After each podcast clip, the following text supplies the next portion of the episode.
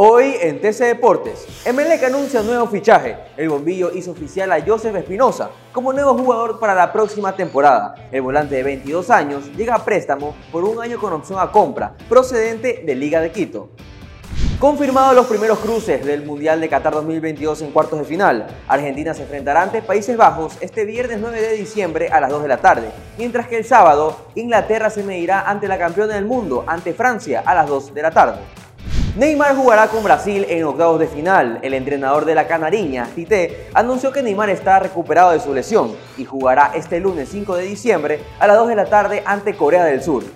Para más información y noticias del Mundial, visita tctelevisión.com slash deportes y visitar también nuestras redes sociales arroba tcdeportes Soy Diego Vaquerizo y esto fue TC Deportes.